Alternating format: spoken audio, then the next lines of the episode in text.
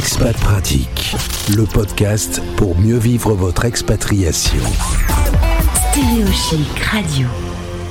Vous êtes-vous déjà posé la question, mais au fait, pourquoi on est expatrié? Eh bien, c'est une question que Anaïk s'est posée. On l'accueille sur notre antenne Anaïk. Bonjour. Bonjour. Cette interview est enregistrée. Tu es depuis Dubaï et on salue au passage Expat Pro, notre partenaire qui nous a mis en relation tous les deux. Bah oui. Merci euh, à Catherine, et entre autres, avec qui je bosse depuis euh, un moment, mais elles sont deux maintenant. Absolument. Alors euh, Anaïk, si tu veux bien avant euh, de parler euh, boulot, on va parler un peu de ta vie perso. Tu es de la région parisienne. Ta famille a peu voyagé. C'était pas dans l'ADN de la famille de se retrouver expatrié. Ah non, clairement. J'ai une famille qui est assez peu allée à l'étranger. On a bien visité la France, mais, pas trop le reste. Tu rencontres à Paris ton mari, qui lui travaille dans une boîte qui est amenée à, permettre euh, l'expatriation. Et un jour, vous vous retrouvez expatrié pour la première fois en 2010. Et tu sais pas vraiment tellement pourquoi c'est arrivé. En fait, vous vous êtes jamais mis euh, euh, à deux en, en face à face en se disant, eh ben, et si on avait comme projet de vie l'expatriation? C'est arrivé un peu par hasard. Oui, on on s'est pas, euh, on s'est posé un jour la question de mais ce que tu disais, mais en fait qu'est-ce qu'on fout là? Pourquoi on est expatrié? Et j'ai jamais euh, vraiment retrouvé la, le, le début du fil de l'histoire. Donc on aime tous les deux voyager, on voyage euh, pas mal tous les deux, mais est-ce qu'on s'est dit un jour, euh, tiens, un jour, si on partait en expat? Bah, sûrement que oui, parce qu'il il, s'est mis euh, en, dis- enfin, en disposition d'être expat. Ouais. Mais le début, On aucune sait pas pourquoi. En tout cas, euh, tu me disais, j'aime euh, m'expatrier, mais j'aime aussi revenir en France. Tu vas pas rester expatrié toute ta vie. Non, on fait pas partie de ces gens où euh, on avait aussi un projet de vivre à l'étranger pour toujours. Donc après la première expat, on a vécu un retour en France, ce qui fait que je bosse pas mal sur le sujet du retour en France.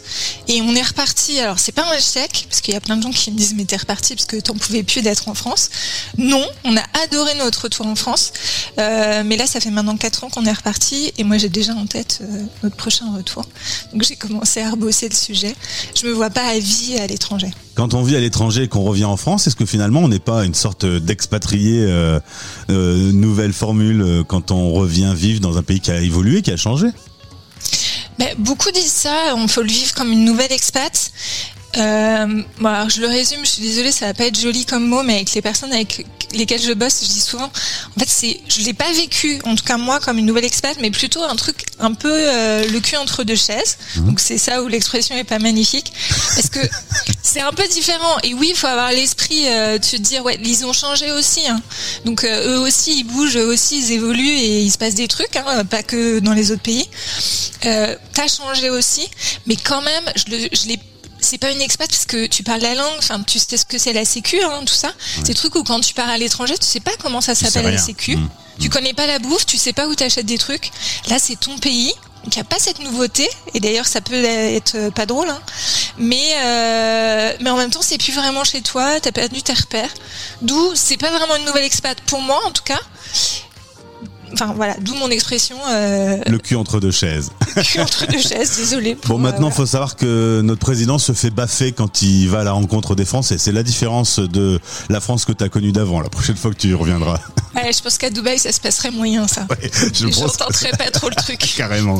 En 2010, l'expérience des Pays-Bas, t'as pas beaucoup aimé. Euh, c'est pas une, une expatriation de rêve. Euh, tu t'occupais des enfants, t'as pas travaillé, c'est pas ton meilleur moment, ton meilleur souvenir. Non, et j'avais des copines. euh, J'ai aimé être avec mes copines, je le dis parce que je me suis fait des bonnes copines. Donc, euh, si jamais elles écoutent, euh, faut qu'elles sachent qu'il y avait du love.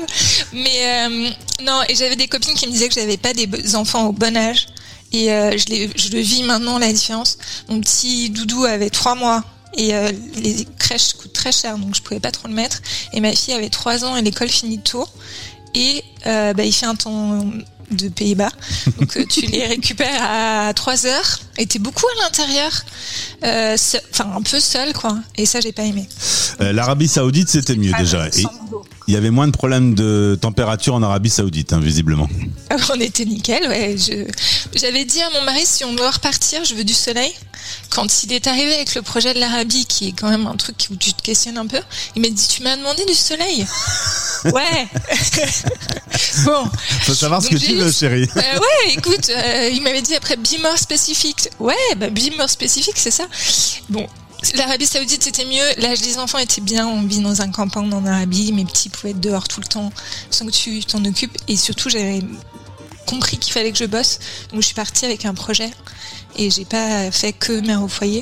Ce ça. qui peut être super pour certaines personnes. hein. Moi, j'ai aucun jugement, mais c'est juste d'avoir compris que c'était pas pour moi. Il fallait que tu travailles. En l'occurrence, aujourd'hui, vous êtes installé pour la troisième expatriation à Dubaï. Tu as monté ta boîte, ça s'appelle AH Accompagnement. Tu accompagnes les gens qui justement veulent changer de voie professionnelle pour retrouver du plaisir. En gros, ce qui t'est arrivé à toi, tu veux le faire partager aux autres. Exactement, parce que c'est pas arrivé à moi juste euh, pour le côté euh, expat, c'est arrivé à moi parce que quand je suis rentrée en France, j'ai bossé, euh, moi je travaillais dans le marketing et, j'ai vécu ce que vivent plein de gens qui ont c'est à voir avec l'expat ou pas, qui est euh, 15 ans dans le marketing, un gros ras-le-bol et une perte de sens de, je le résume en disant un peu ras-le-bol de vendre des yaourts. Donc euh, voilà, j'ai eu envie de d'aider les gens qui avaient cette perte de sens euh, après, donc je suis partie avec mon projet. C'est vrai que le boulot, ça représente un gros moment de sa journée. Autant euh, faire celui que l'on aime. Il faut savoir se dire, je ne suis pas heureux dans mon job. Je, je vais, bah, j'ai une perte de sens. Il y a trop de pression, par exemple. Je veux changer.